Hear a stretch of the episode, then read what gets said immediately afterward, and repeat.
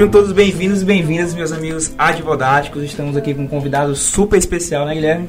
Hoje a gente está num momento feliz do podcast. Estamos aqui com um amigo e uma pessoa que eu admiro muito. Estamos aqui com o Rubem Júnior, que é um cara muito é, influente e muito importante para qualquer pessoa que viva no mundo jurídico, que esteja dentro do mundo político. E Rubens, é um prazer ter você em um episódio do podcast. Pô, o prazer é meu. Tava esperando ser convidado. Quando apareceu a oportunidade, eu aproveitei para marocar bastante e me preparar para contar aqui umas boas histórias para a gente se divertir, para a gente bater esse papo. Então, bora lá, bora começar. É o que a gente gosta, muitas histórias. Mas Rubens, olha, olha aqui, eu, eu peguei tua bio, né, para a gente poder trazer. Tu é advogado, atualmente deputado federal, duas vezes eleito deputado estadual pelo estado do Maranhão, já foi secretário de Estado, é mestre em Direito Constitucional e também aí acho que foi na lista judiciária um tempo. Mas eu queria que tu contasse pra gente, assim, quem é o Rubens, como tu se define, é, conta um pouco pra gente da tua história. Cara, quando eu vou me definir, a primeira coisa eu me defino como cristão, que para mim isso é uma coisa muito importante, de fato estar tá à frente de todas as outras. Então acredito em Jesus Cristo e isso me molda como homem, isso faz eu ser um servidor, estou aqui para servir, é, busca pela retidão, solidariedade, amor ao próximo, então por aí começa. Depois a questão de ser mestre em direito constitucional, porque de fato é da minha formação. Eu nunca parei de estudar, é, eu, eu fui muito precoce, eu fui adiantado na escola, então eu terminei o terceiro ano com 16 anos. Passei no vestibular na Universidade Federal do Maranhão com 16 anos. Teve um momento que a professora quis me pular outro ano. Eu sabe assim, aquele moleque era muito bom de nota tal. Depois piorou um pouquinho, mas esse é, outro, é só um detalhe. Devia ser abusado esse cara, né? e aí, com 16 anos, eu estava já na Universidade Federal do Maranhão. Tudo foi muito cedo para mim. Com 22 eu me formei, 21 para 22 eu me formei, já era deputado estadual, fui o segundo deputado estadual mais jovem do Brasil. E passei na OAB muito cedo também, fiz pós e fiz o mestrado para poder continuar estudando. E eu sempre digo que eu estou deputado, mas eu sou advogado. Porque esse negócio de política passa. Nós não queremos políticos profissionais. Nós não queremos um político que seja político a vida toda. Então, quando alguém me pergunta, eu sou advogado e estou deputado federal enquanto for a vontade de Deus e a vontade do povo. Então, passa por aí. Fora isso, tem gente aí tem que conhecer, a gente tem que marcar um almoço, um jantar, um podcast, aí vai, vai melhorando. Faltou mais uma vez, a gente vai ficar devendo a cervejinha no podcast, né? Ah. A, gente, a, gente, tem o sonho de botar uma, uma, uma geladeira da Heineken aqui pra gente poder, durante o podcast. Vou fazer delação premiada. Ao final deste episódio, eu vou revelar o que tem dentro dessas xícaras aí que eu já olhei quando começou. Mas não faço lá agora. Delação premiada, não. eu, vou, eu, vou, eu vou soltar o jargão de sempre do, do podcast ah, para começar é, é, essa, esse bate-papo. É, vou relembrar que esse é um podcast feito para advogados e por advogados. Quem quiser conhecer outras carreiras jurídicas, que procurem outro podcast. é Aqui a gente é focado, né? Rubens, primeiro, mais uma vez, bem-vindo. É, é, impossível, não tem como discutir sua bio aí. É, eu que conheço um pouco mais do seu trabalho, é, fico feliz em tê-lo nesse, nesse projeto. Já, já tive a oportunidade de ter como palestrante em outros eventos, é, em outros projetos do qual participei. É, e eu queria, para começar, saber como foi é, inicialmente a tua escolha pelo direito e dentro da tua faculdade, claro, a tua escolha pela advocacia. Se você passou, muitos nossos ouvintes aí, eles têm essa dúvida dentro da faculdade ainda, se eu vou advogar, se eu não vou advogar. É, e eu queria saber de você como foi essa experiência, não só da escolha do direito, mas também da escolha da advocacia. Eu venho de uma família de muitos juristas muitos políticos e muitos juristas também. Tem dois tios que são juízes, minha avó foi, foi juíza, tem um tio advogado, teve tabelião. Então eu meio que já estava ali envolvido. Quando eu tinha 6, 7 anos, alguém perguntava, eu dizia eu quero ser juiz. Só que naquele momento eu queria ser juiz de futebol. Eu não sabia que tinha diferença. Quando eu tinha ali meus 14, 15 anos, é, eu tinha dúvida de qual caminho seguir. Mas eu sempre gostei da área de humanas e de lógica de matemática, física, então não cogitei a área de, de saúde, cogitei a área de exatas, mas terminei trilhando para humanas. E pude ver, inclusive, depois que o direito é muita lógica. Eu sempre gosto de primeiro entender a lógica, depois eu vou entender a lei, depois eu vou entender a letra. Eu inverto o aprendizado. Sempre fiz isso desde a faculdade. E por isso, para mim, fazer direito foi uma coisa muito automática. Mesmo com 16 anos, eu já sabia que era esse o curso que eu queria fazer. Tanto que eu passei em dois vestibulares para direito. Eu passei no vestibular tradicional, mas eu passei no PSG. Eu fui a primeira turma. Tu não deve nem saber o que é isso, né, João? Não, não sei. PSG era programa de seleção gradual, era alguma coisa assim. Ah, era aquele que se fazia no primeiro, segundo, terceiro ano. Eu fui a primeira turma disso. Ah, e aí eu, eu tive uma sacada. Quando. Só na terceira prova tu tinha que escolher o curso. E aí, quando eu fui escolher o curso, eu digo, rapaz, estudante não quer estudar à noite. Vou botar direito noturno. Quando saiu a concorrência, era 30 para uma vaga no direito matutino e era 7 para uma vaga no direito noturno. e aí eu fui aprovado no direito noturno, só que aí no tradicional eu botei direito matutino, que era de fato que eu queria, e eu também passei e terminei optando pelo matutino. Quando eu estava na faculdade, muito convencido, eu achei as quatro primeiras cadeiras muito chatas. Então, se você ainda está na faculdade, já passou do quarto período, tu não larga mais o direito. Não larga. Cara, quando tu começa a pegar penal, aí tu começa a ver o direito, mas quando tu tá ali em sociologia jurídica, filosofia, até introdução ao estudo de direito, é totalmente diferente do que tu imagina é, antes do vestibular. Mas a grande dúvida que eu tive foi durante a faculdade, de qual caminho seguir. Eu quero advogar, quero ir para concurso público, eu quero ir para política. E o interessante era o seguinte, eu, eu tenho um tio que é advogado. Aí eu estagiava com ele, eu dizia, quero ser advogado. Aí depois disso eu ia pro meu meus tios que são juízes, eu ia lá passar duas semanas com ele aí em alguma comarca no interior. Aí eu voltava dizendo, quero ser juiz. aí eu ia trabalhar com meu pai, ele era deputado estadual na época. Aí quando eu saía eu dizia, quero ser deputado. então termina que eu optei pela, pela política como caminho principal. Porque eu tinha oportunidade, eu sou de uma família política, eu tive oportunidade. Eu sempre tinha aquela, cara, se eu for cuidar só de mim, eu vou o tempo todo me culpar dizendo eu podia ter feito mais, eu podia ter servido aos outros, e eu fiquei com medo de entrar na política. Por isso que eu sempre tive essa decisão de entrar na política. E cheguei a ser aprovado no concurso no Tribunal de Justiça, ainda na faculdade, fui chamado depois. Tomei posse, no ato da posse, eu entrei de licença, porque eu estava exercendo o mandato de deputado estadual. E quando eu me reelegi em 2010, aí eu, de, eu decidi, ó, esse concurso de, de analista, que é um bom concurso, mas só serve para minha aposentadoria. Minha atividade principal é na política. Então eu vou pedir exoneração do cargo. Quando eu fico olhando hoje o salário da galera, eu, às vezes eu coço a cabeça e digo, eu devia ter deixado lá. mas de fato eu prefiro advogar, porque advogar me, me abre um leque gigantesco de opções. É, e de alguma forma eu consigo casar bem direito e política, porque são duas paixões. Eu gosto muito da política e eu gosto muito do direito, e sempre que essas duas matérias, essas duas, duas áreas se conectam de alguma forma, é a hora que eu mais me agrada, é a hora que eu fico mais feliz. Então um podcast como esse ajuda bastante. É, e, e tem uma coisa que você falou que eu acho muito legal e que eu repito muito.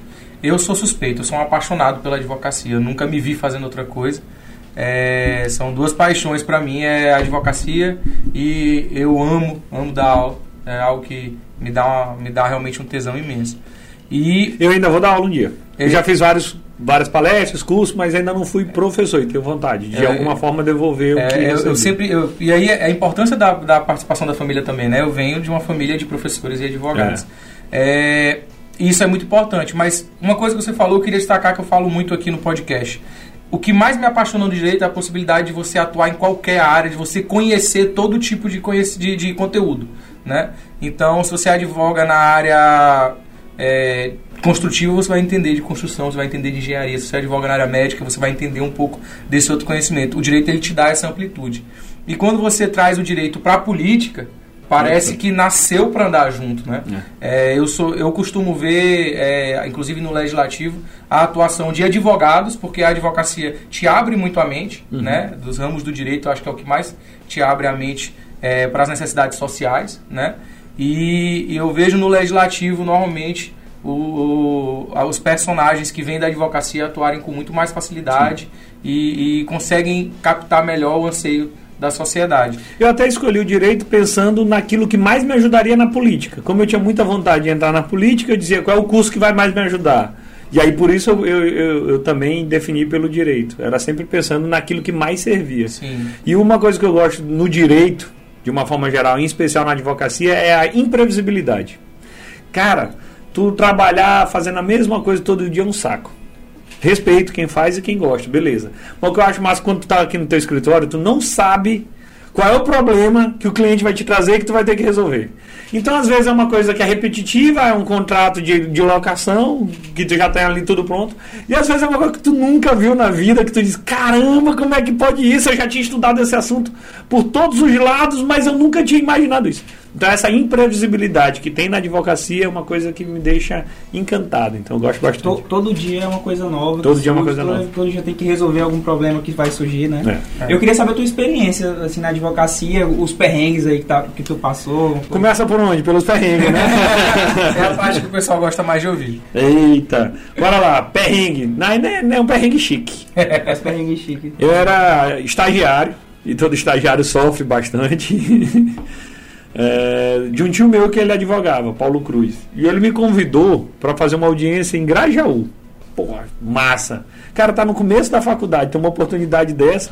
E aí tu já começa que tu não é só estagiário, tu já foi motorista na viagem. Grajaú é pertinho. Naquele tempo, naquele tempo a estrada tava muito ruim, eu não tinha ido, ido até lá. Depois de Barra do Corda, tu passa dentro de aldeia indígena. Então foi uma experiência espetacular, desde a viagem em si, a audiência em si e a volta.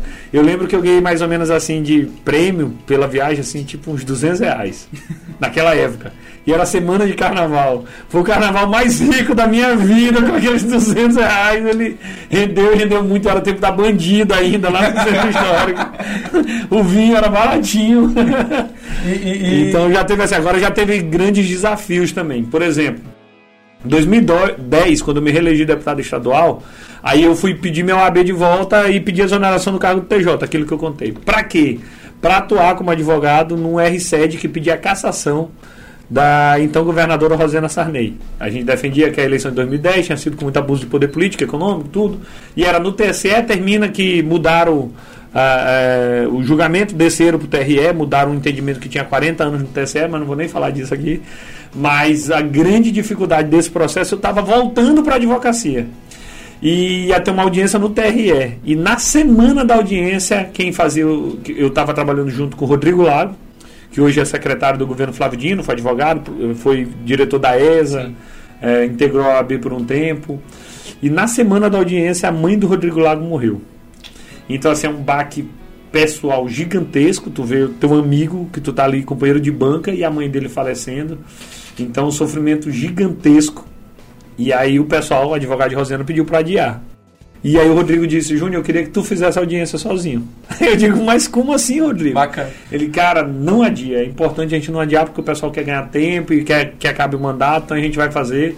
Eu vou pedir pro Abdon Marinho, que é advogado também, que tinha sido sócio dele, te acompanhar. Ele conhece tudo da parte processual e tu conhece tudo do processo. Então vão vocês dois lá.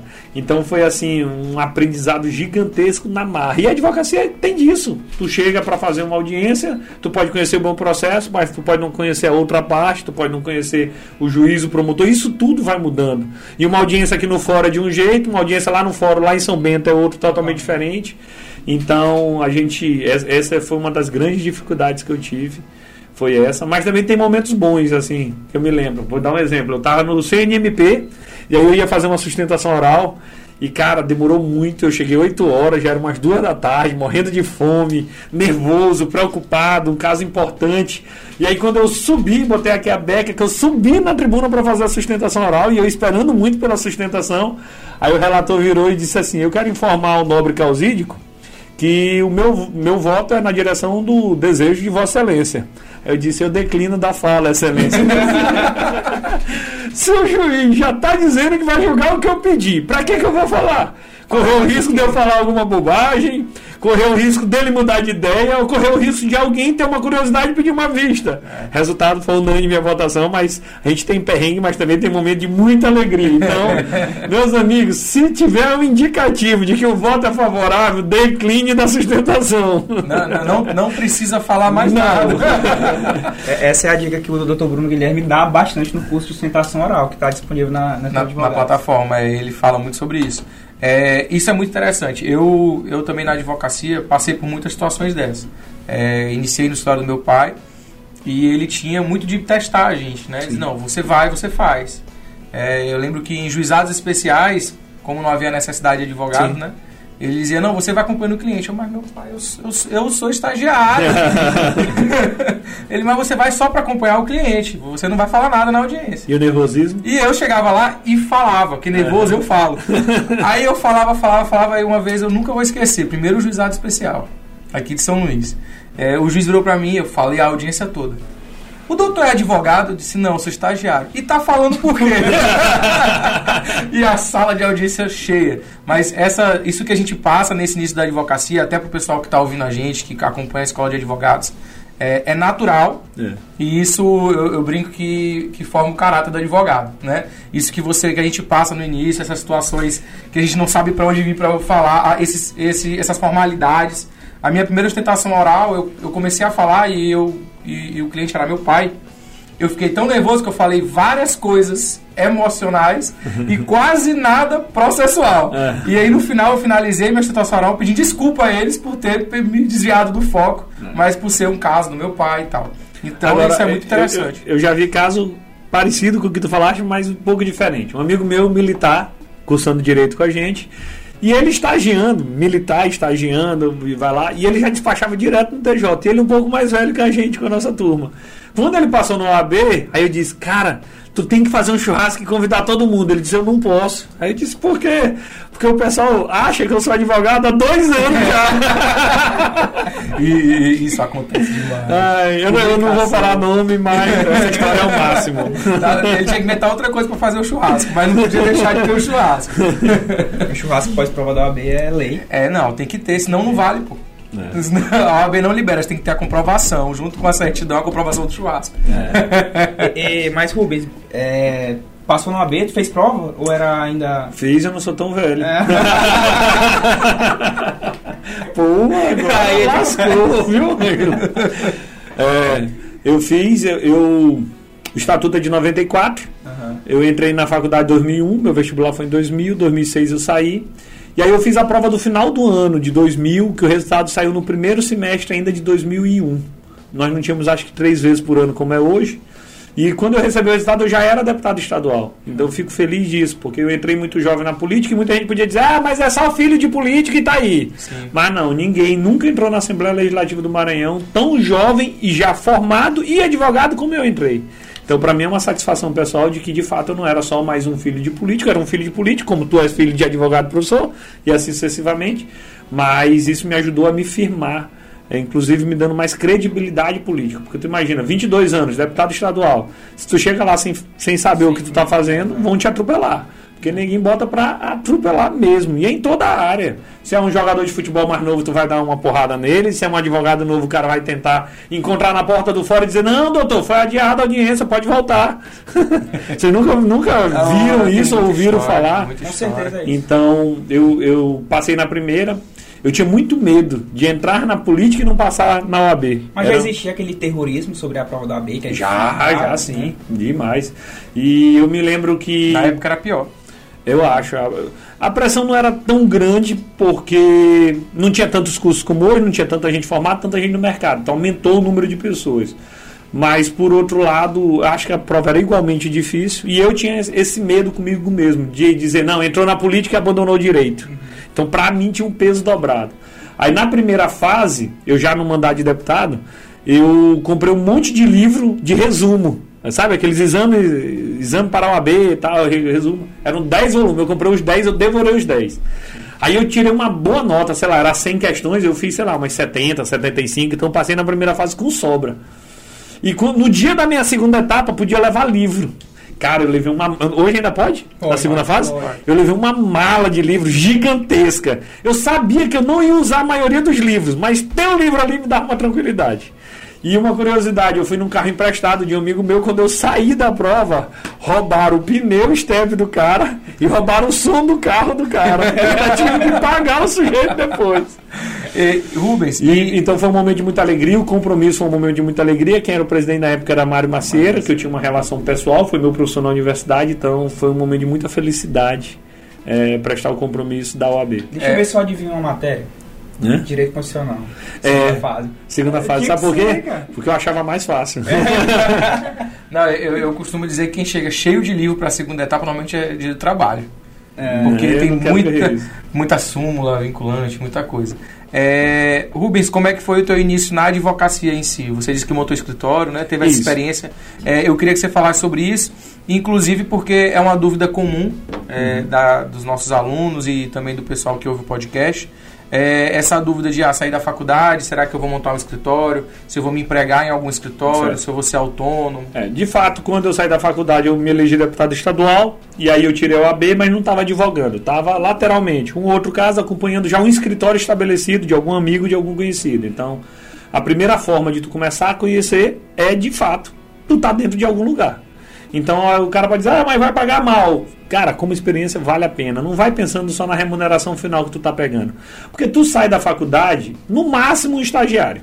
Eu já vi gente dizendo, ah, o cara tem cinco graduações. Aí eu penso assim, ele é estagiário cinco vezes. É. Porque quando tu sai, tu não sabe nada na prática, velho. As, as, nossas universidades não formam bons profissionais. É fato. É, o nosso modelo é da, da época da ditadura militar, em regra. Então, a, a, forma que eu iniciei foi assim. Aí eu dei uma suspendida, porque eu fui convocado no concurso do Tribunal de Justiça. A minha OAB inicial é 8.078. Quando eu resolvi voltar, já era 10.707. Então já não era tão nova, apesar de que hoje já explodiu esse número. E aí o que, que já aconteceu? Eu já estou no meu quarto escritório, quarta sociedade. Alguns sócios pensam assim, massa, vou chamar ele que ele é deputado, vai ter cliente pra caramba. Não é verdade. então, se eu estiver passando no fórum, não fique com raiva de mim pensando que eu estou roubando todos os clientes, que eu não estou. Porque muita gente não me vê como advogado, muita gente me vê como deputado. O cara às vezes quer ter uma orientação jurídica, uma assistência judiciária, mas não me vê na relação advogado-cliente. Hoje eu estou, até porque eu já me estabilizei, hoje eu tenho uma espécie de escritório boutique que eu tenho poucas e grandes causas. Se tu chegar para mim, ah, tu quer assumir uma empresa de ônibus que tem 3 mil processos e vai pagar X por mês, eu não consigo dar conta, porque minha atividade principal é a política. Então termina que eu fico resolvendo alguns problemas. Ó, tem uma autuação assim, assim, assado. Tu quer assumir este caso específico ou fazer esta sustentação oral, porque aí também há uma hora que a política me ajuda. Muitas das vezes a gente faz uma sustentação oral e ninguém nos escuta. Essa é uma vantagem da política. Quando eu faço uma sustentação oral, eu sou ouvido. Até por curiosidade, ou por amizade, ou por isso, por aquilo. Então termina que eu fui amoldando a minha atuação hoje na, no direito, na advocacia, em função da minha atuação. Lógico que eu já rejeitei casos pelo, pelo meu, minha, minha posição. Então já teve casos em direito penal que eu digo, meu, meu amigo, essa casa aqui não dá porque eu vou trazer para mim. E aí, politicamente, vai ter uma repercussão pior. Então não vale a pena. Então, e em regra, direito público de uma forma geral. Uh, atuando um pouco no TCU, TRF, eventualmente STJ Supremo, TJ, mas não no dia a dia, ordinariamente, de ah, bora aqui redige aqui 200 contratos de aluguel, como é o caso de vocês aqui por semana. É. Eu chego lá. Tá ouvindo? Deus está ouvindo, né? É, Rubens, e assim, para ti, essa vivência na advocacia, é, você acha que quais habilidades, a gente fala muito sobre isso, é, você estava falando sobre a questão da formação acadêmica, a escola de advogados, nosso, nosso, nossa principal, nosso principal fundamento que virou frase em camisa, em caneca da escola e tudo, é isso a faculdade não ensina. Isso. Né? E a gente fala muito sobre habilidades e competências que você desenvolve, às vezes, na verdade, às vezes não, na maior parte das vezes, fora do conteúdo programático Sim. e que são essenciais para a sua advocacia, né? E a gente usa nossos exemplos aqui, e eu sempre uso o meu também, fui corretor de imóveis, produtor de eventos, então eu tinha uma facilidade de vender, né? Acho que foi a principal habilidade que, que me trouxe facilidades na advocacia. É, quais habilidades e competências você acha que você tem e tinha quando no início da sua carreira, é, que foram, você entende que são diferenciais para a advocacia, e eu sei que uma, pelo menos, eu sei que diretamente vinculada à política, que é a oratória, né? talvez seja uma grande habilidade que você tenha é, desenvolvido. Às vezes é um dom, né? E às vezes você desenvolve com um hábito, né? De, de utilizar. É, quais habilidades e competências você acha que te ajudaram e te ajudam ainda hoje? Eu não sei nem se eu vou falar de mim. Eu vou falar de uma forma geral, porque tem hora que a gente se identifica e tem hora que a gente não se identifica. Mas se tu me perguntasse quais atributos teria um bom advogado, eu te diria que ele tem que ser aguerrido. Ele tem que ir para guerra. Ele tem que ir para vencer o processo. Ele tem que ir para porrada se for necessário, não estou falando fisicamente. Ele tem que ter a noção de que a atuação dele profissional vai mudar a vida do cliente dele de uma parte, para melhor ou para pior. Então, quando tu vai para uma guerra, tu te prepara de forma é, cautelosa, de forma eficiente, de forma profunda, tu não vai lá de forma rasa. Então, a primeira palavra que eu acho que na advocacia o cara tem que preparar para uma guerra acaba a amizade, acaba companheirismo, tá do outro lado. Eu fui uma vez num, num, numa audiência e do outro lado era meu professor. Cara, eu não pensava em professor, eu pensava em tacar dois dedos no olho dele. Porque esse tem que ser o espírito. Segunda coisa, de fato tem que ter uma boa oratória. Mas eu não vou falar apenas a oratória. A oratória é um dos eixos. De uma forma geral, tu tem que tentar ter um bom porte, uma boa aparência. Não estou falando de ser bonito ou feio e nem de estar bem vestido, mas é de saber se comportar de uma forma geral, porque isso causa uma boa impressão em quem julga, isso causa uma boa impressão no seu cliente, isso causa uma boa impressão até no seu adversário. Então isso tudo contribui de alguma forma para tu poder estar fazendo isso. E essa questão da oratória está muito mais ligada a uma questão assim de coragem. Então o advogado tem que ser coragem, porque tu não pode ir para a guerra com medo. Então tu tem que ser é, enfrentar teus medos de fato. Tu dá, ah, mas eu não gosto de falar em público, meu amigo, mas seu cliente precisa que tu fale bem naquela hora. E falar bem não é nem falar muito, nem é falar alto. Sim. Mas é falar bem. Isso, inclusive, vale também para quem escreve. Escrever bem não é escrever muito. Cara, eita, fiz uma petição inicial com 83 páginas, ninguém vai ler. Lê lá os fatos, pula lá pro pedido e pronto. Tu vai querer ensinar o juiz a, o direito? Não vai, não faça isso. Acho que uma boa petição aí, se tu conseguires meter ela em, sei lá, 10 páginas, é difícil, mas, pô, tá excelente. E o cara que escreve na fonte 8? É. Vem cá, tu tá escrevendo pra quem? isso, é, isso é essencial. Eu lembro que te, na época, você deve ter pego essa época, é, na época que eu tava como estagiário, ainda era o Forinho uhum. ali na frente, e, e você e tinha uma campanha da OAB, não lembro se era nacional ou se era só da Seccional do Maranhão, que era fale menos, é, escreva menos e fale mais, né? E eu acho que isso, isso é essencial e a gente estava comentando sobre isso ainda agora, é, a necessidade que a gente tem de ter mais advogados dentro das universidades é, para poder falar para essa galera que está saindo aí que você não precisa colocar latim, que você não precisa colocar toda a doutrina do mundo numa petição e que você tem que falar de forma pontual o que de fato vai interferir no convencimento do juiz. Né? É isso. A outra coisa que a gente, como jovem advogado, eu já não sou mais jovem, o Estatuto da Juventude vai só até 29 anos, eu já passei. Vocês estão fazendo conta aí para saber se ainda estão dentro ou estão no limite. Mas uma coisa que o advogado tem que saber fazer bem, isso eu aprendi em Brasília, não aprendi aqui em São Luís. Cobre bem, cobre o preço justo, não se acanhe.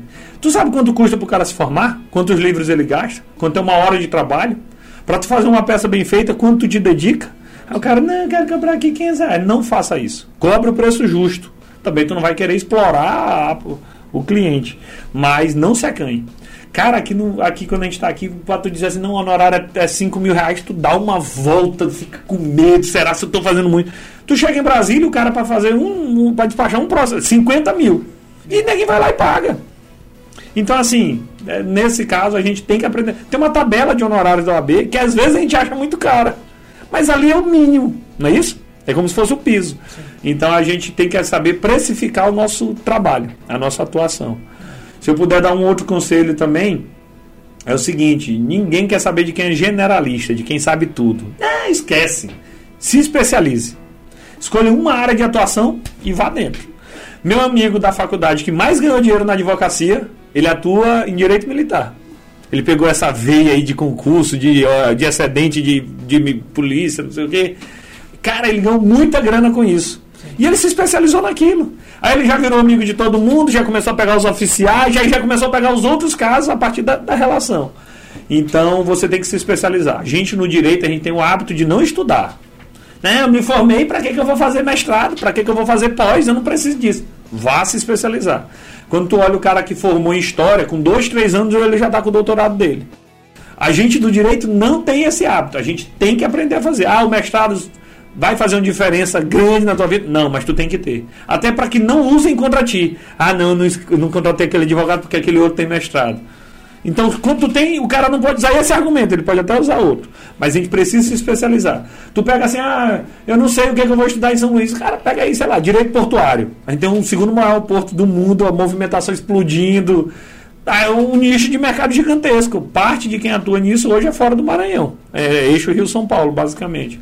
Eu estou dando um exemplo. Então, o importante é, de fato, tu estar tá especializado na tua área. E outra característica que o advogado tem que ter, ele tem que ser um ser sociável. Porque é um profissional liberal. E aí eu digo sem medo de afirmar, cliente aparece do nada. O cara, pô, montei o escritório, não aparece cliente, eu vou quebrar. Fica o dia todo no teu escritório para ver se vai aparecer algum cliente. Nem que não vai lá bater na porta, não. Vai, participa de evento da OAB, participa de curso, de seminário, de atualização. Vai lá no campeonato da OAB que aparece uma parceria. Estou dando exemplo de que no futebol aparece. Na padaria, na fila do médico, tenha lá seu cartão. Então tem que ser sociável. O profissional, o profissional liberal é assim, em qualquer área. Então, se o cara ficar em, dentro do escritório esperando o cliente, o cliente não vai chegar ele, lá. Ele vai advogar para o rapaz da empresa concessionária de energia que vai chegar para cortar a energia dele, ele vai fazer amizade para deixar a energia ligada. É, eu, a, gente tem, a gente teve uma situação na, na própria plataforma da escola em que a pergunta era, não, mas eu quero advogar no empresarial e eu não, eu não tenho clientes. E aí eu respondi com uma pergunta, disse, tudo bem, você quer advogar para empresarial, com quantos empresários você convive? É. Então você tem que se estabelecer no meio no qual você vai conseguir prospectar clientes, porque a gente não vai se colocar no outdoor, a gente não vai fazer uma, venda, fazer uma venda casada no supermercado, o cara vai comprar o shampoo e você está lá como advogado caso o shampoo não dê certo. É, então você precisa estar no meio. E a, talvez é, isso seja um ponto muito importante. É, você estabelecer às vezes essas relações e esse posicionamento é, desde a sua faculdade, né? que é um ponto de muita, de muita dificuldade é, para a galera que está saindo da faculdade, né? E a gente sempre fala sobre isso demais na plataforma da escola. Tem algumas dicas que o Ângelo, quando a gente se conheceu, pra, ele já tinha escola de advogados, quando a gente se conheceu foi numa entrevista como essa que a gente está fazendo aqui, um bate-papo, é, e a gente montou algumas regrinhas básicas para a advocacia, né? Então você não vai ganhar dinheiro sozinho, você não, não vai ganhar dinheiro sem gastar, e o mais importante para mim, sempre fale advocacia. sobre advocacia. É. E eu repito isso, não importa estar na mesa de bar, se você está numa, numa sala de aula, se você está com seus colegas de faculdade, não existe essa regra para profissional liberal. Você até tornou mais genérico e está certo. Eu costumo falar que não existe essa regra para advocacia. É, ah, eu vou trabalhar até às 18, depois das 18 eu não falo mais sobre o meu trabalho. Isso não existe para profissional liberal, isso nunca vai existir para advocacia. Então é essencial que você se imponha no meio, acho que é uma dica que a gente dá muito aqui, Sim, e é bom que, que nossos convidados também sempre estão reafirmando isso, e você ter esse posicionamento e que você sempre saiba se colocar como advogado. Mas além dessas habilidades que a gente já comentou, teriam outras ali importantes também para a gente. Tem, eu vou apontar três. Uma, um dia desse aconteceu comigo. Uma pessoa, uma deputada chegou para mim e disse: Vem cá, qual é a área, do, a especialidade do teu escritório? Aí eu virei para ele e disse assim: Resolver problema. Cara, o advogado tem que ser um resolvedor de problema. Ele não pode se ater só ali a petição ou só aquilo específico. Ah, não, só vou mexer aqui com o direito empresarial e achar que é só direito empresarial e estrito senso. Não. Ele tem que resolver o problema do cliente ele tem que ajudar no planejamento tributário, ele tem que ter noção do direito trabalhista, ele tem que ter noção. E assim sucessivamente. Então ele tem que ser o resolvedor de problema. Ah, não, mas isso eu não sei resolver. Meu amigo, se vire, encontre um parceiro. Mas resolva o problema. Ah, não, mas em tal área o juiz lá não gosta de mim. Se esconda, bota outra pessoa para atuar especificamente naquele caso. Se, se isso acontece, porque tem lugar que alguém gosta de ti, tem lugar que alguém não gosta de ti. É normal. Então, o advogado tem que ser um resolvedor de problema. Outra sugestão que eu daria é algo que é barato, fácil, que é vá para as redes sociais. Se tu tem que ser sociável para poder captar cliente, o melhor lugar para tu ser sociável é nas redes sociais. Então vale a pena ter um perfil profissional, vale a pena você aparecer, mostrar a cara, mostrar conteúdo, mostrar qual é a vantajosidade em você ser contratado, ter um bom perfil efetivamente, pode até ser contratar, contratar alguém para lhe ajudar, porque é diferente você manusear o seu pessoa física e o seu com objetivo, mas as redes sociais são indispensáveis para quem quer ampliar esse leque. E o, e o terceiro e último é mais uma reflexão sobre o futuro do direito. A gente está em 2022 a gente está no primeiro, no, no, início do segundo quinto. Ficou difícil essa conta. A gente está no início do século 22. Sim. 21, perdão. O mundo vai mudar muito ainda nesse século. Se tu pegar o que a gente mudou de 1900 a, a 1999, mudou muito. E o que mudou de 2000 para cá é impressionante. E isso vai mudar em todas as áreas. Não existia podcast, não existia celular, não existia internet, não existia rede social. E o direito, o que vai mudar o direito é uma coisa impressionante. Então a gente vai passar por um processo de, de digitalização do direito. Total. Com o uso de inteligência artificial. O judiciário já começa a investir nisso. E a advocacia pode ser engolida por isso. Então, é um, algo para a gente ter um, um sinal de alerta de preocupação. E qual é o futuro da advocacia no mundo digital? Porque, assim, eu já vi aplicativos que precifica se tu perdeu um voo ou teve um atraso no voo e ele já te paga adiantado porque ele sabe que quando for juizar a ação, que aí já é o software que vai fazer isso, quanto ele vai ganhar lá na frente. É. Então, é algo que me preocupa sobre o futuro do direito. Juízes, judiciário, já o que tem de laboratório hack aí, fazendo estudos para que tu possa estar tá desde catalogando o processo de forma diferente, para estar tá indexando o processo de forma diferente, até mesmo para ter decisões prontas. É, imagine em ações que são parecidas, ah, ações previdenciárias, que é tudo parecido, bota lá numa fórmula e joga. Então, de alguma forma, a gente tem que estar antenado com essas mudanças da digitalização do direito, que eu não estou falando de digitalizar processo físico, não é apenas isso. Mas Você é já fato... passou há um tempo, né? É, eu ainda peguei o processo físico, é, predominantemente só, só, só, a entrada do PJE já foi uma significante inovação né, no, no é. mercado. Mas, foi o primeiro passo. O primeiro passo. Ainda tem muito ainda de estar por vir. Esse que estava falando é sobre hoje que a gente chama de jurimetria, né? Uhum. É análise de dados de decisões judiciais. Então hoje já tem plataformas que estão mapeando o Brasil inteiro. Por exemplo, pô, uma ação imobiliária lá no Rio de Janeiro, na comarca tal, ela tem a chance de 70% ser procedente e 30% improcedente. Então hoje eles o, o judiciário emite muitos dados e tem já empresas que estão ali focando em, em tratar aqueles dados e poder ter essa coisa matemática, que foi o que tu falou também. É, então, e além de muitas outras inovações que, que eu concordo que, que vão surgir. É, isso já causou até algumas alterações no nosso código de ética, né? Sim. Algumas atualizações. É. É, e não, não só textualmente, mas na interpretação. É, e coisas que a, a, minha geração nem imaginava ser possível advogado fazer, hoje a gente faz. E eu estou falando na minha geração, que não é uma uhum. geração antiga. É, é, Há controvérsias. A rapidez. a rapidez. vou, vou, manter o posicionamento. A, a, rapidez com a qual a gente evolui hoje, o direito evolui, a advocacia evolui, é, é, é, impressionante, como o Rubens falou. A gente olha a evolução no século passado e olha a rapidez da evolução desse século, é um negócio absurdo né? para a advocacia, então. E, e, eu digo muito também, Rubens, é, é, fazendo realmente uma crítica muito grande, eu sou um crítico é, é, da forma de gestão da advocacia pelas nossas seccionais e pela, pelo nosso conselho de classe como um todo. É, sou um crítico ferrenho, inclusive da própria tabela de, de honorários. É, e a gente, mesmo dentro de tudo isso, a advocacia ela vem evoluindo, evoluindo de forma rápida, não por uma por, por uma, um interesse, um ímpeto da própria advocacia, porque a gente tem uma formação engessada, tradicionalista demais, a gente tem gente que ainda fala que a advocacia não é uma atividade mercantil, eu, eu trabalho para ganhar dinheiro. É, mas a gente tem alguns conceitos sobre a advocacia que são que são verdades, claro, uhum. a nossa função social, a importância Sim. da, da advocacia para a tá sociedade. Na não foi à toa. E, não foi só logo. Mas é a, a gente profissão que dá é? é? Mas a gente tem que tem que parar de externar isso, generalizar isso e impedir engessar a advocacia de crescer. Boa parte do crescimento da advocacia ela vem por uma exigência do mercado. Sim. Né? E, e, e quanto ao marketing, principalmente, é, quanto a gente tem aí atividades e novos ramos do direito, como LGPD, como compliance, uhum. em que você vê empresas privadas ofertando e, e, e, tomando o mercado da, da advocacia porque eles têm um marketing liberado, enquanto a gente ainda está um pouco preso é, é, apesar das atualizações, por um, por, por uma, um entendimento mais tradicionalista dos nossos conselhos seccionais.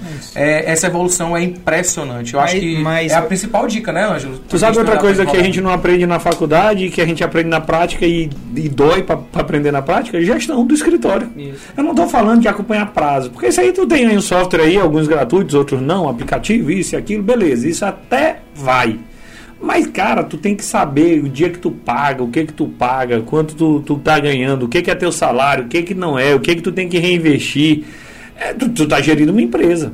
Pode ser uma empresa individual, pode não ser, mas isso pode ser decisivo para o cara quebrar ou não. A quantidade de advogados que hoje não atuam na advocacia. Alguns porque não tiveram oportunidade, outros porque não tinham vocação, e outros porque não sabiam ser gestor. E o cara tem que ser gestor. Vocês aqui são 4, 5, 30 advogados, eu não sei bem o certo, só sei. vamos ficar no 4, 5. É, mas vamos lá, tem, vocês às vezes tiram um para ser o gestor do escritório. E, e um jovem advogado que nunca ouviu falar nisso, que às vezes está saindo do banco da faculdade, que só está acostumado ali com uma bolsa do estágio, alguma coisa assim, é algo totalmente novo. Ele não consegue gerenciar nem o dinheiro que entra para ele no bolso, nem é, no escritório. E assim, pô, cara, o advogado é um profissional liberal. Cara, vai ter um mês que tu vai ganhar dinheiro e vai ter seis meses, um ano que tu não vai ganhar. E se o cara não tiver uma reserva? Se ele não tiver essa consciência financeira de que eh, negócio é assim mesmo. Tem. Escritório de advocacia é assim mesmo. Cara, tu vai pagar seis meses mal pagando teu custo. Tem, tem. Pedindo ajuda pro pai, pedindo ajuda pra mãe. E é assim, especialmente no começo. É o karma da BMW. É? A gente chama, que é todo advogado, quando ganha o primeiro honorário alto, compra uma BMW. Não sabe como vai terminar de pagar. ele compra uma BMW. Isso é muito comum, você vê advogados. Tá vindo, saiu, tá advogando, tá começando a ganhar dinheiro, pá, vem um carro importado. Dá seis meses, oito meses, cadê o carro importado? Ele não pensou em como ele ia pagar as prestações. De fato, a advocacia ela tem isso e sobre a questão de você ter gestores, o Bruno Guilherme fala muito disso também. É, lá no Vem Comigo também, no Instituto, Sim. a gente falava muito de gestão de escritórios. É, tem alguns escritórios em que essa função sequer é exercida por advogado. Sim, alguém Aqui no escritório hoje, por exemplo, não é um advogado Entendi. que faz. E, e, e, nem sempre é o dono do escritório. Eu, inclusive, uhum. faço questão de que não seja eu né? Sim. Mas é, é, é, muito importante que a gente tenha. A, eu, eu, e é outra coisa que a gente repete muito aqui, né, Ângelo? A sua advocacia é um negócio. É um negócio, é uma empresa. Entendeu? Então você precisa olhar para ela do ponto de vista de prospecção de clientes, do ponto de vista de planejamento de mercado, posicionamento de mercado. Você precisa pensar ela como uma empresa. E isso não a gente não vê na faculdade. Não, sem dúvida alguma. Então, assim, para ver como na advocacia no dia de hoje tem que ter atributos demais. Então, bora lá, é uma boa luta, mas vale a pena. Eu acredito bastante, eu sou apaixonado pela advocacia. Eu falei há pouco, não é à toa que nós estamos na, na Constituição. Nós somos essencial à justiça. Não pense que ter juiz e promotor é o suficiente, que não é. Tem que ter um advogado. Não há supremacia de um dos lados. O juiz não está acima das partes. Pelo contrário, de fato, ali está todo mundo na mesma situação. É para ter uma noção, a OAB é uma espécie de advogado da Constituição para poder defender a Constituição, tanto que ela é legitimada, legitimada para propor ação é, direta de constitucionalidade, que é justamente a defesa da Constituição. Ah, foi aprovada uma lei pelo parlamento, a lei infere a Constituição. Quem pode defender a Constituição? Chama a OAB. Sim. Então não é pouca coisa. E é assim, admitamos, a gente tem um certo status, porque a advocacia faz parte da elite intelectual do país alguém conseguir formar no Brasil, tu já está parte de uma elite. Porque a maioria não consegue sequer chegar à universidade. Muitos abandonam o estudo, apesar de que isso vem aumentando, mas ainda não ao ponto de ser universalizado. Então a gente tem que ter preocupação com as nossas opiniões. Ah, vai pro Big Brother, um advogado falar uma bobagem, o pessoal dessa porrada. Se for outra profissão, ninguém perdoa. Entendeu? A Juliette até defendia os advogados. Ah. Eu assistia Big Brother, vai dizer que vocês não, não assistem. A, não, não, a Juliette assistia. Só, só, todo dia. é, a gente... Nesse eu estou assistindo menos. Ultimamente eu tenho assistido Big Brother pelo Instagram. É. Um dos episódios, um dos primeiros episódios do podcast, a gente criou os perfis de advogado pelas pessoas do Big Brother. A gente tinha o perfil Fiuk. Advogado gente... Fiuk, cara. A gente... Eu não chego a tanto, eu só assisti a Juliette. Nesse BBB eu acho que não tem advogado, né? Mas é. tem o Gustavo, que, que é, é bacharel. Bacharel. Bacharel em Direito. É. Eu tô, tô, tô antenado. É, mas ele só se informou para efeito desse podcast porque ele sabia que isso ia ser tratado. Não é que ele assista todo dia porque gosta. Eu, eu juro que eu, eu, só assisti por causa do podcast. É, Rubens, um ponto legal que eu acho a gente, importante a gente falar aqui é, na sua função de deputado estadual, na sua função de deputado federal, na sua vida política, por várias vezes eu tenho certeza que a advocacia participou das pautas nacionais, das pautas estaduais.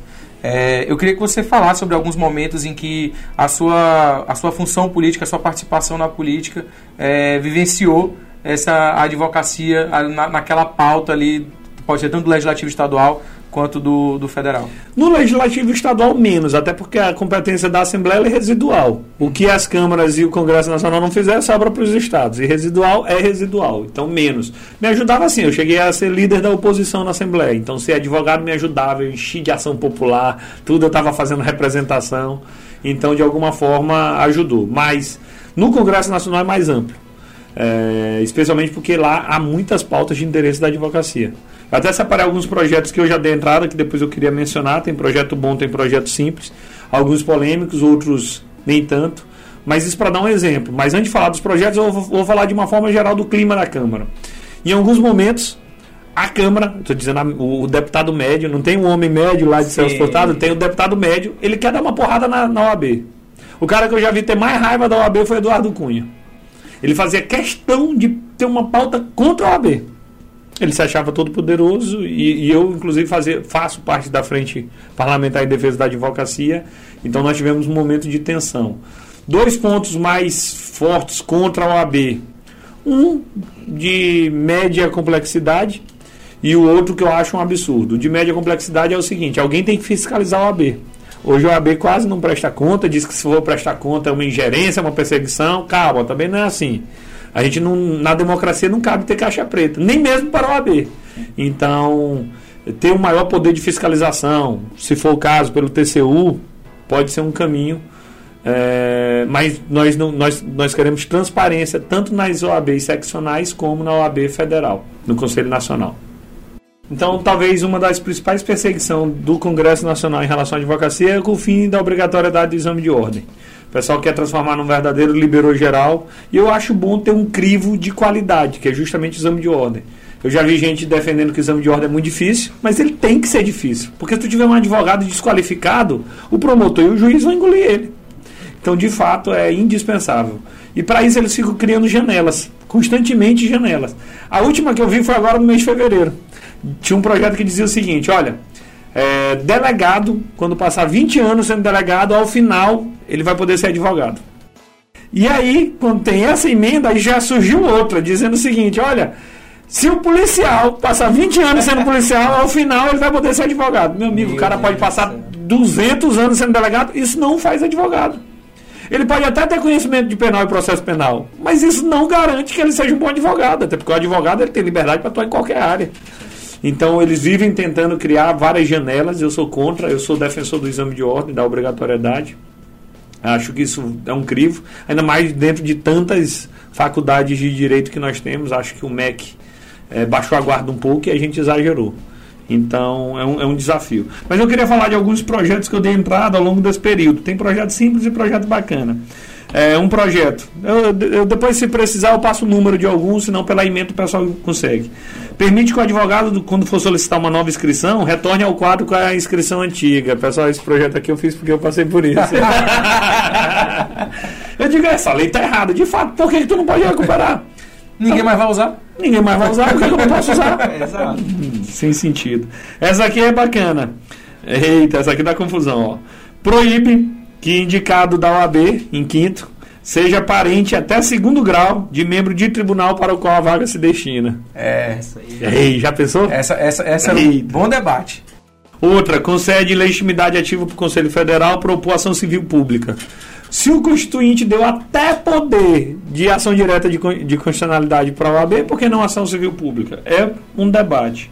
Outra que determina como atividade privativa da advocacia a coordenação do núcleo de prática jurídica nos cursos de graduação em direito. Essa aí é fundamental. Cara, quem deve é, dirigir um núcleo de prática jurídica? É um advogado. Não adianta tu botar um professor que nunca foi advogado na vida. Ele não vai conseguir ensinar a prática, ele vai ensinar a teoria, mas aqui a gente está falando justamente do núcleo de prática. Então, a gente sabe que em alguns lugares não é advogado. Louvável esse projeto. Outra, é, institui a proporcionalidade nos conselhos da OAB e nas seccionais. Aqui no Maranhão a gente teve uma eleição muito apertada. Uma chapa ganhou da outra por 200 votos. A chapa que perdeu não tem um representante dentro do conselho.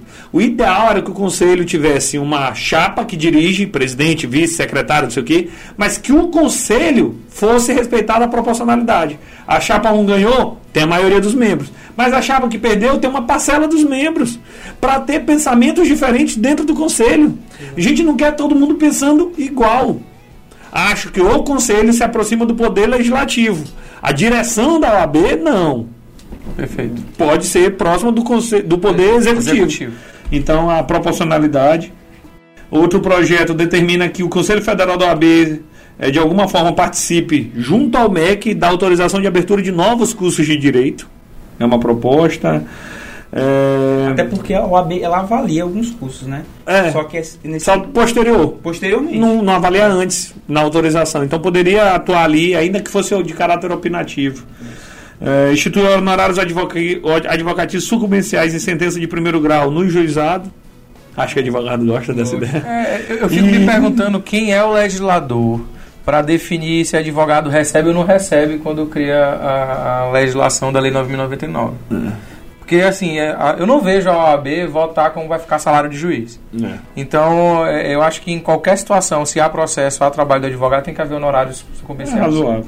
E outro é permite que o exercício do direito ao voto seja praticado em eleição da OAB para quem tiver pelo menos 50% da anuidade adimplida. Perfeito. Então acho que ah, o cara parcelou, não pagou tudo ainda, mas por que, que não pode participar? Sei lá. Então essas são algumas propostas, algumas perseguições, mas de uma forma geral a OAB é muito respeitada no Congresso Nacional.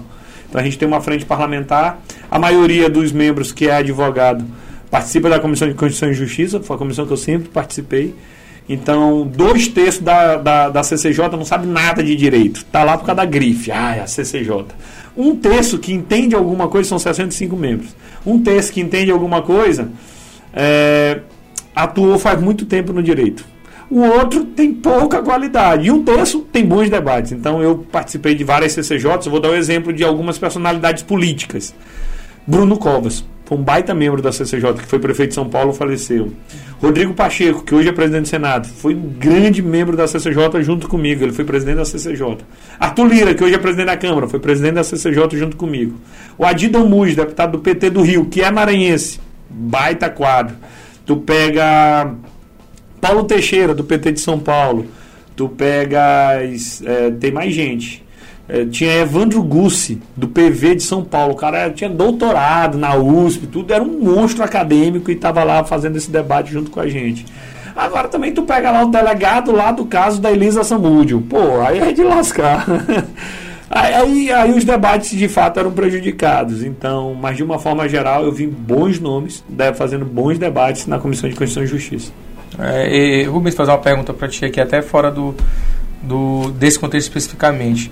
É, a gente vem aí de algumas gerações em que a OAB era vista como uma das instituições de maior renome, maior credibilidade com a sociedade. Como é que você vê hoje em dia? Acho que a OAB continua mantendo essa credibilidade? A OAB tem, mas a gente passa por uma crise de representatividade permanente. Todo mundo fiscaliza e julga as entidades, as instituições cada vez com mais intensidade, com mais energia. Imagina eu que estou na política falando isso. Então a OAB antes ninguém acompanhava muito o que ela fazia. Hoje a gente acompanha o que a OAB faz e o que ela deixa de fazer. Então, de fato, a OAB tem que ter um protagonismo na sociedade. Hoje eu vejo muita timidez.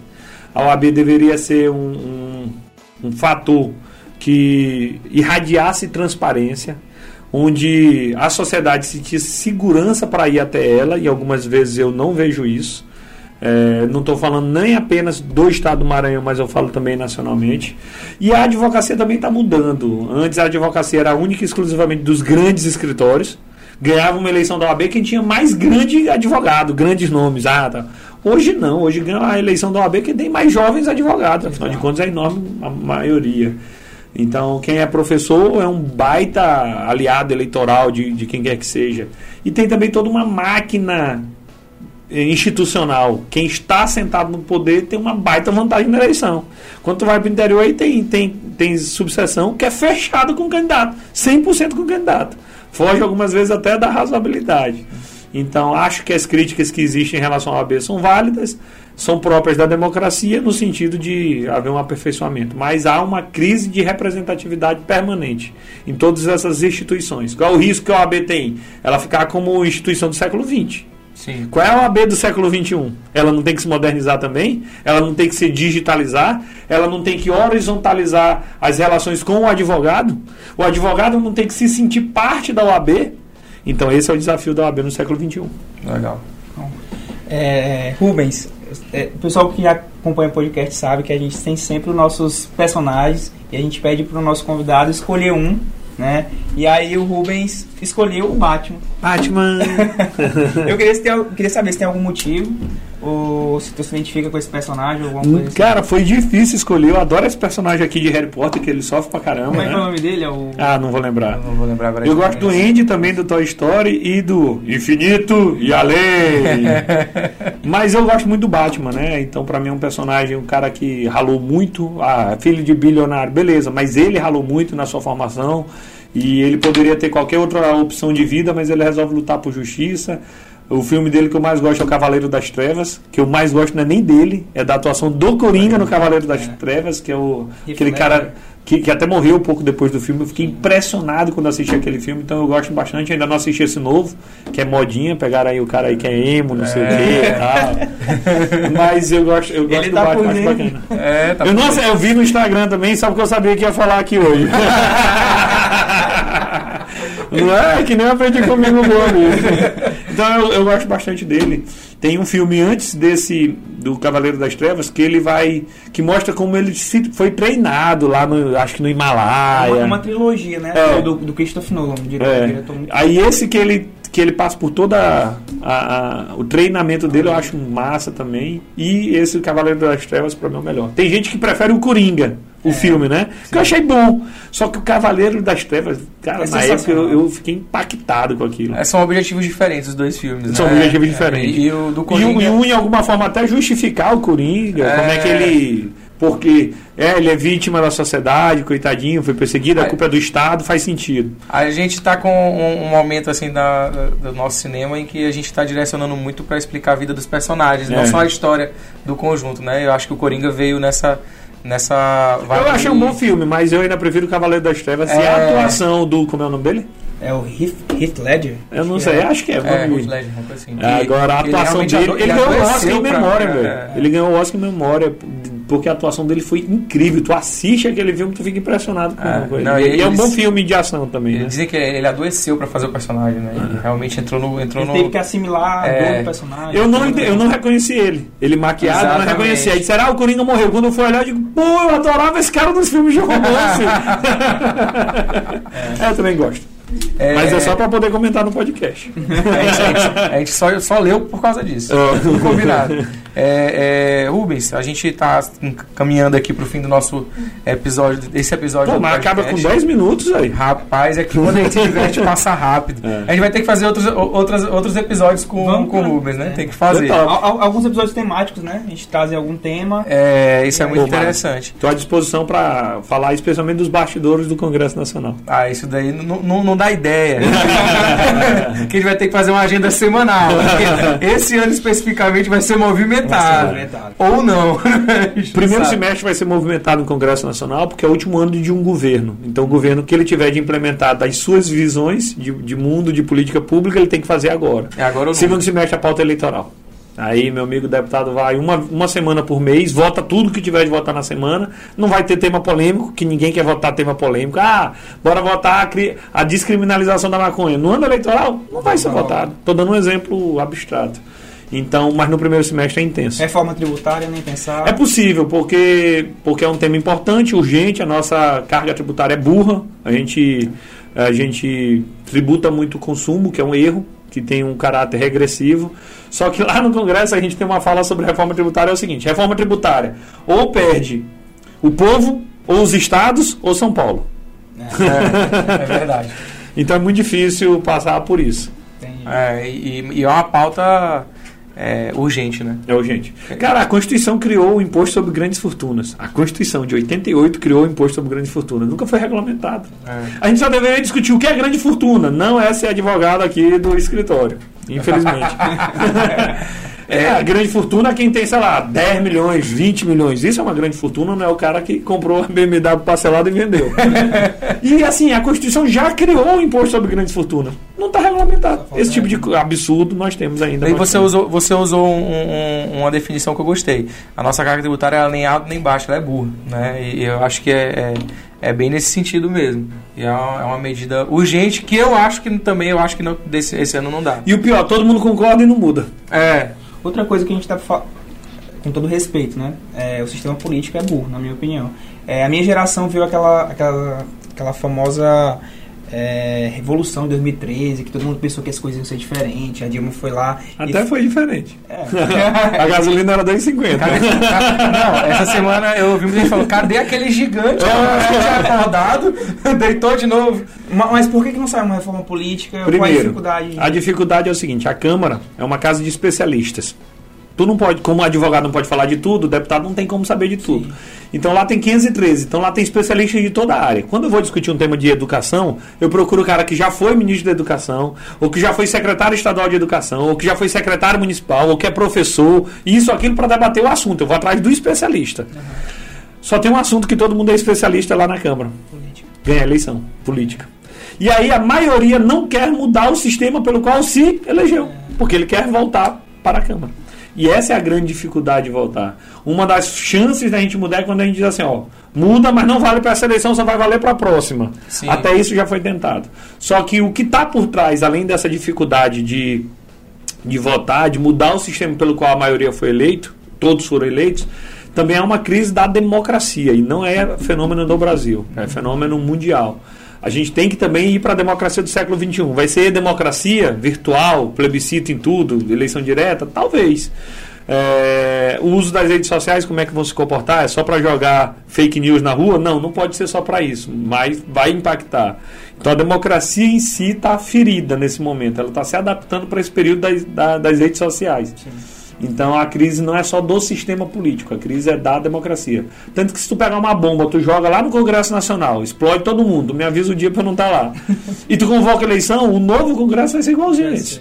Então, é, então, infelizmente, a mudança é profunda, mas eu sou um romântico esperançoso, que acho que ainda assim a gente tem que seguir lutando para ter pequenos avanços na direção correta.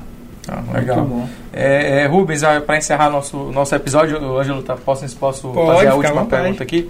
É, para os próximos anos, seus objetivos como advogado e como político? Cara, agora tu me pegou. eu não faço muito planos assim a longo prazo, né? Eu gosto muito de viver o momento, eu faço planos a curto prazo. O meu desafio profissional nesse ano, na verdade, não é ligado à advocacia, é ligado ao direito. É, mesmo eu estando na advocacia, eu já fiz concurso público para juiz, para promotor, não passei e parei. De fato, minha prioridade é a advocacia. Mas é continuar no ritmo que eu tô. Não quero mais nem acelerar nem desacelerar. Eu estou muito confortável. Não que eu esteja numa zona de conforto. Eu estou muito satisfeito, a palavra, não é confortável. Sim. Eu estou muito satisfeito e minha preocupação, na verdade, é a gente baixar a guarda. E, e perder um bonde, perder uma oportunidade de ficar é, ultrapassado. Então, minha preocupação na parte da política e eleição, para mim, é como se fosse um doutorado, é como se fosse o meu concurso público, é voto. E na advocacia é estar é tá antenado com as oportunidades, porque às vezes tu pega um grande processo, pronto. Ali tu pode ter certeza que tu tá com tua aposentadoria garantida. Às vezes tu planta, espera 10 anos um processo para tu poder ter ali finalmente teu precatório pago, tu recebendo isso e aquilo. Então, assim, eu não tenho planos audaciosos. É continuar fazendo o que eu estou fazendo. Eu gosto muito de servir. Isso para mim é um ensinamento cristão. Eu, eu, começo a encerrar do jeito que eu comecei. Tem uma passagem da Bíblia que eu me amarro muito, que é da última ceia. Jesus sabia que ele ia ser traído e que ele ia ser crucificado. E ele chamou os apóstolos para uma reunião, que é justamente a última ceia. Logo depois disso, ele foi traído e, e morto. E quando ele está lá com os 12 apóstolos e ele, 13 pessoas na mesa, ele diz assim: Agora eu vou lavar os pés de vocês. Aí alguém diz: Mas senhor, nós é que temos que lavar seus pés. Ele diz: Não, eu estou aqui para servir. Então tu imagina ele, que na minha visão é o rei dos reis, se ajoelhando e lavando o pé de todo mundo. A lição que ele queria dar era justamente essa, de humildade, de servidão. Ele lavou as, os pés até do Judas, que ia trair ele logo depois. E ele sabia que ia ser traído logo depois. Mas, de fato, essa questão de servir, de servir a todos e servir bem, é um ensinamento que eu aprendi com Jesus e que eu trago para a minha vida. Então, até quando a gente está na advocacia, a gente tem que servir a bem ao nosso cliente, servir a bem como instrumento de concretização da justiça na vida de alguém. Então, o desafio é continuar servindo, cada vez mais. Legal. Eu queria aqui é, agradecer demais a tua presença nesse episódio do podcast.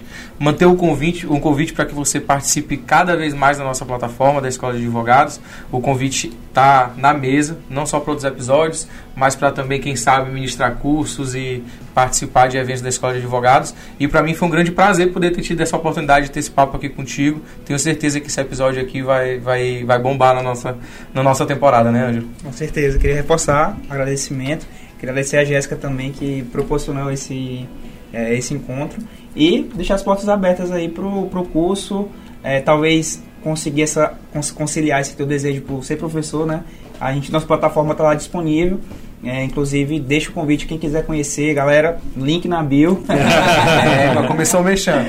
Faça os patrocinadores agora. Pessoal, não esqueçam de passar na plataforma da Escola de Advogados para acompanhar o conteúdo que a gente está produzindo lá. É, realmente, nosso objetivo é entregar para vocês muito mais do que aquilo que vocês viram na faculdade. Na verdade, entregar tudo aquilo que vocês não viram na faculdade, né, não, Ângelo? É isso aí. Obrigadão, Rubens. Eu é que quero agradecer a oportunidade. Foi um bate-papo super rápido. A gente fez um roteiro, a gente não seguiu o roteiro. Aí, ao final, a gente foi ver se tinha falado das coisas que estavam no roteiro, mais ou menos foi falado. Então, de fato, vai ter que ter o segundo episódio. Vai ter que ter o segundo episódio. Pessoal, quem gostou, vai lá no Instagram da escola e bota quero o segundo episódio pra gente poder mandar para ele para poder gravar, né? É isso aí. Então é Mas isso. É, é, isso, agradecer a oportunidade, iniciativas como essa é massa, ajuda muito, especialmente o jovem advogado. A gente humaniza a profissão, também é importante, a gente não é máquina de trabalho, a gente não é robozinho de ler jurisprudência e, e meter na peça, ou de fazer 200 contratos por semana. mas. Tá ouvindo Deus. Deus mas, sou eu de novo. mas o importante de fato é a gente também humanizar. Então é legal saber que, independente de onde a pessoa está, já passou por situações parecidas, tem coisas que a gente se identifica, então. E é eu, isso. Eu acho legal também que esse episódio talvez vai servir para inspirar outros jovens jovens advogados, bacharéis, estudantes, a também pensar ali é, na oportunidade, quem não ser um político, talvez é, ajudar porque se a gente for parar para pensar, talvez o advogado seja uma das profissões mais legítimas ou que pode ali agregar Sem né, no Congresso Nacional. Vou dar um exemplo. O cara pode começar a ser um ator social na sua região, no seu bairro, na, na sua cidade. Nem pensa necessariamente em disputar uma eleição. Começa a entrar com ação popular. Ah. Pum. É, tô dando um exemplo. Começa a fazer representação para o Ministério Público. Tu faz até como treino de prática jurídica primeiro tu vai começar a melhorar a sociedade pelo caminho correto. Tu não vai ficar só reclamando em grupo de WhatsApp, porque esse inconformismo de WhatsApp não serve, não muda nada, velho. Então, de fato, o advogado, pelo conhecimento que tem, pela formação que tem, pode ajudar a transformar bastante a sociedade. Daí para entrar na política partidária eleitoral é um pulo e a gente precisa oxigenar a política. A gente precisa ter novas lideranças, novos quadros políticos eleitorais, porque se a gente continuar com os mesmos quadros, a gente vai ter o mesmo resultado. O Einstein já dizia isso. Se tu faz todo dia a mesma coisa, tu vai ter o mesmo resultado. Então a gente precisa de uma galera nova fazendo política para poder ter um resultado diferente. É sobre isso, viu, Anjo? E eu acho que esse episódio ele, ele conseguiu. Eu acho que vai esperar muita gente. É, pessoal, para encerrar. A gente está tentando encerrar. é, estivemos aqui hoje com o advogado né? Porque eu gostei muito dessa afirmativa. É, o advogado está deputado federal, mas é advogado e agora amigo da escola de advogados. Venha mais em breve vezes. parceiro. Em breve parceiro, olha, assim, assim que as coisas começam. É, muito obrigado mais uma vez, Rubens. Obrigado a todos aqueles que estão ouvindo esse podcast. Vão no nosso Instagram, vão na nossa plataforma. Tem muito conteúdo legal. Se vocês gostaram do que ouviram aqui, continuem seguindo a Escola de Advogados. E é isso aí. Deixa o arroba. Arroba, arroba Rubens Pereira JR. No Twitter, no Instagram, no Face, acho que até no TikTok fazendo isso. é isso. Então é isso, pessoal. Estivemos com o Rubens Júnior hoje. Até a próxima. Valeu. Valeu, Valeu gente. Obrigado.